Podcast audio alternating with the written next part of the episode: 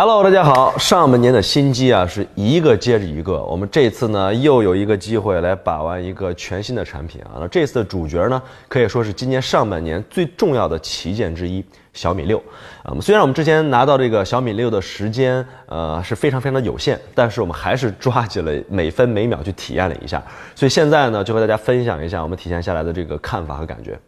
首先呢，还是照例啊，得先说一说外观。那么为了拍这个片子啊，我们也是把压箱底儿所有的这个几代小米手机全部都给拿出来了。一对比呢，你就会发现。最初的这个小米手机啊，可它在设计上可以说是一年一大变啊，就是我们说它一直在寻找自己的这种呃这个设计的语言和这种风格，尤其在米三的时候，我们是特别强调过的。但是从米五开始，你会发现给小米手机基本上在外形设计上定了一个调。你看，从小米五啊到五 S 啊，再到这个这次的米六，虽然说它改进每一代都不少，甚至材质呢也都不同，但是。设计语言的严诚性比过去是要加强了很多。你比如说背面的这个弧形后盖、摄像头、指纹识别的元素排列的这个方式，基本都没有改变。那么这对于打造一个稳健的产品形象，其实是非常非常关键的。呃，让消费者能够形成一个固定的印象。啊，其实认知呢是非常非常重要的，因为现在在这种呃各个厂商的这种做法当中呢，呃，固定设计语言的做法其实已经逐渐形成主流了，就大家都在寻找自己的独特的这么一个视觉标识。说白了啊，那有张脸让别人记住。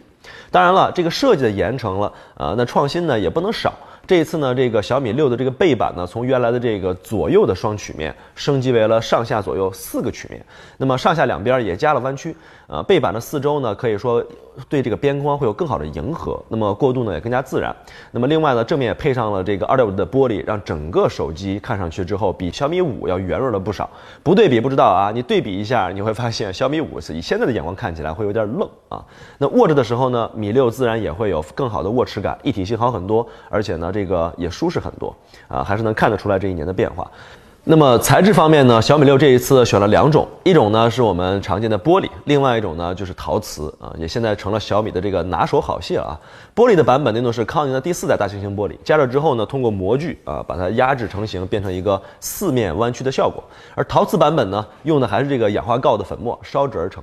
这个大家都知道我是黑色脑残粉啊，所以说我们这一次拿到两款手机呢，都是黑色版本，一个是黑色玻璃，一个是黑色陶瓷。我个人当然是非常。常喜欢。那么除了黑色之外呢，我们听说这次一共有五个颜色，还有白色。呃，蓝色和银色的版本，这这三个颜色当中呢，据说银色的效果很不错啊，工艺难度呢非常的大，和我们之前见过那些后边贴反光膜啊和这个其他的方式都不太一样。但是呢，现在发布会还没开啊，我也没见过真机。后续如果有机会的话呢，一定要跟大家分享一下它的独特的视觉效果。还需要提醒的一点呢，就是小米六这次也取消了三点五毫米的耳机接口，而改用了 Type C。那么边框的材质呢，也放弃了铝合金，不用了啊，而是用和小米四一样的不锈钢材料，因为我们知道。呃，铝合金和不锈钢的硬度是不一样的，不锈钢的硬度更高，而且呢，这次在不锈钢上面呢还做出了高光的效果，比去年的米五呢看起来和这个玻璃的材质搭配起来要更加协调。当然了，由于是不锈钢，所以它的强度和硬度的更高，加工起来呢也更加费时费力啊。不过我们反复强调啊，这个颜值才是第一生产力，所以多下点功夫呢，我们当然也是喜闻乐见、喜大普奔的哈。那么这次呢，米六也支持呃这个生活防水。呃，其实这个多少的 IP 级别我们还不知道，呃，但是呢，呃，据小米官方介绍，这个生活当中的泼溅和一般的这个水的这个水滴呢，肯定是不能造成破坏的。只要你不是故意的去给它搞破坏的话，我觉得应该问题不大啊。你比如说，呃，我们打开这个呃手机的 SIM 卡槽，你就会发现它周围还是有一圈防水软胶的，保证这个呃缝隙的密闭性。那么相对于背面来说呢，正面米六的变化呢就要小了很多啊，用上了这个 2.5D 的玻璃，取消了小米的 logo，让一体性看得更好。指纹识别呢也做了一个一体化的处理，啊，这其实是小米五 S 的这个设计呢和它是基本一致的，只不过你仔细对比一下的话，你会发现还是有所提升。你比如说啊，边框的这个过渡会更加圆润，指纹识别呢基本上也是上下中置的，握感呢也会比米五更好，和整机可以更好的融合。可以看出来，在这些细节上呢之后呢，小米确实是多加了一些思考和考究啊。不过这一次指纹识别呢，从五 S 的超声波换回了这个电容式。呃，那么用的方案呢，还是这个 FPC 啊。我们在这里边软件上也支持微信和支付宝的指纹支付。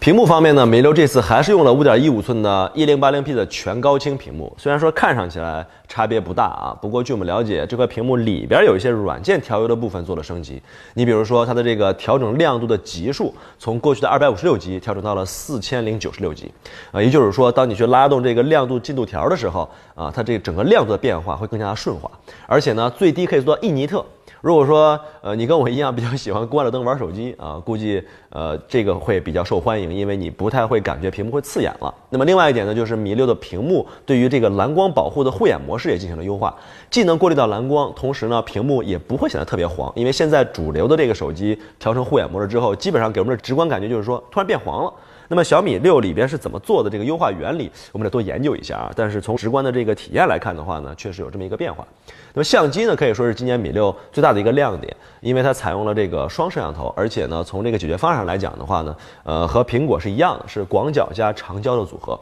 两个摄像头呢都是彩色的，一千两百万像素啊。那么广角的摄像头呢，焦距是二十七毫米，光圈一点八，像素尺寸是一点二五 m 支持四轴的光学防抖，这也可以理解为是它的主摄像头。长焦呢是五十二毫米，光圈二点六，呃，像素的尺寸呢是一缪没有光学防抖，两者进行搭配，形成一个光学变焦的效果。那么你可能也注意到了，虽然说厚度啊，这个米六和这个 iPhone 七 Plus 差不多。但是米六这一次依然是把双摄像头给做平了，这一点我觉得还真的是难能可贵啊！小米这么多年一直坚持这一点。那么我们了解到，第一呢，是因为 iPhone 七 Plus 两个摄像头采用的是两个独立的驱动马达，而米六呢用的是一体式的马达，所以这个在空间上，在 Z 轴方向节省一定的空间，给提供了一定的呃前提。第二呢，就是长焦镜头本身就比较的长，那么为了不把它做突出呢，小米把长焦镜头的底部的电路移到了侧面，这样子缩压缩了它的厚度。虽然说布线的这个工艺会复杂高很多，但是呢，做到双摄像头不突出的这个效果还是值得去付出努力的。那么当然了，这个眼见为实啊，如果你有机会的话呢，呃，我们也可以希望给大家来去看一看，究竟它里边怎么干的。而且我多说一句啊。小米六还附送了一个保护壳，那么这个保护壳套上去之后呢，哎，它会形成一个这个双摄像头的这么一个轮廓和边框的感觉。我个人感觉好像会更有一种，呃，边界感啊，视觉上会更舒服一些。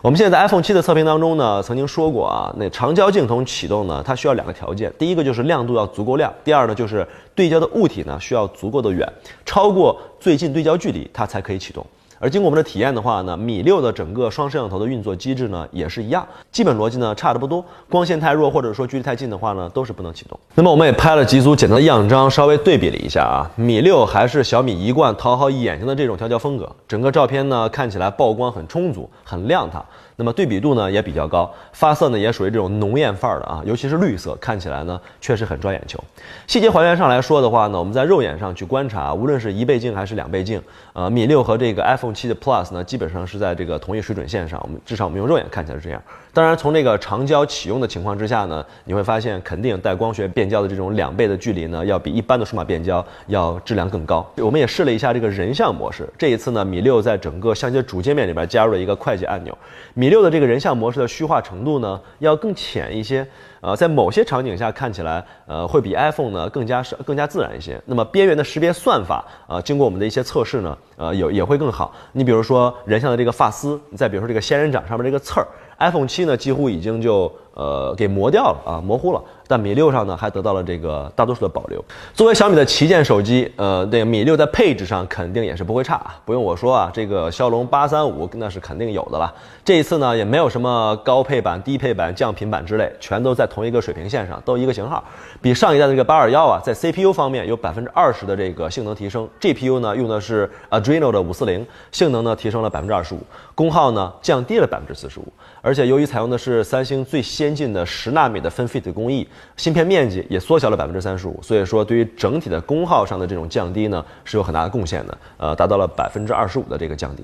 此外呢，这次小米六呢也是全线标配了六 GB 的运存啊。呃，那么原来呢，老被人诟病说你是高低搭配有低有高，这次呢全部一个水准。那么存储容量呢是六十四 GB 起跳，这次呢还是比较高的，也有了一百二十八 G 的高配版。通讯方面呢，小米六这次用的是四点零版本的全网通，呃，移动、联通、电信都支持持四 G 加，而且呢，主卡如果是电信四 G 的话，联通副卡由原来的这个二 G 待机变成了三 G 待机，这个对于呃电信用户来说可以说是个好消息啊。那么 WiFi 方面呢也很重要，那么米六呢这次配备了这个二乘二双路的 WiFi，并且支持 Multi-User 的 MIMO，就是说多用户多输入输出。呃，那么信号强度和速度呢，还有明显的提高。我们之前在手机的这个 MIMO 上面呢，已经做过很多内容了啊，大家应该有所了解。那么系统方面呢，我手上的这台呢，运行的是基于安卓七点一点一的 MIUI 八。不过呢，是个开发版啊，但是这个软件呢，我还是比较放心的，未来肯定会上稳定版。那么当然了，我们体验的时间比较有限，呃，这个先和大家说一说，呃，交代一下基本的东西，后续我们再来补充实际的内容。在续航方面呢，小米六这次电池容量升级到了三千三百五十毫安时，比过去呢大了一些。考虑到了这个是五点一五寸的屏幕的大小，容量呢，其实这个比例和电池的比例还是不错。而且米 UI 多年的优化积累，那么在功耗控制方面呢比较有经经验，加上十纳米的这个骁龙八三。五在功耗上也会有进一步的提升啊，所以我预计啊，整体这个续航效果还不错。具体呢，等我们的测试效果出来之后，再跟大家做通报。那么充电方面，则是十八瓦的快充，半小时可以充百分之六十左右。呃，我们反复强调说，现在快充短时间内能充多少，对于整个用户体验来说非常重要。那么它完整的零到一百呢，充电需要一小时二十六分钟，整体来说还算不错的水平。好了，时间有限呢，小米六的上手呢，内容差不多就到这里了。总体的来看的话呢，我觉得在整个手机逐渐朝着这个消费品的趋势发展的这么一个大背景和大趋势之下，小米今年在产品升级的发力点上掌握的还是比较准的。首先，对于外观呢进行了进一步的打磨，那么在设计工艺材料上都下了很多的功夫，最后的效果呢我们也看到了，确实很不错。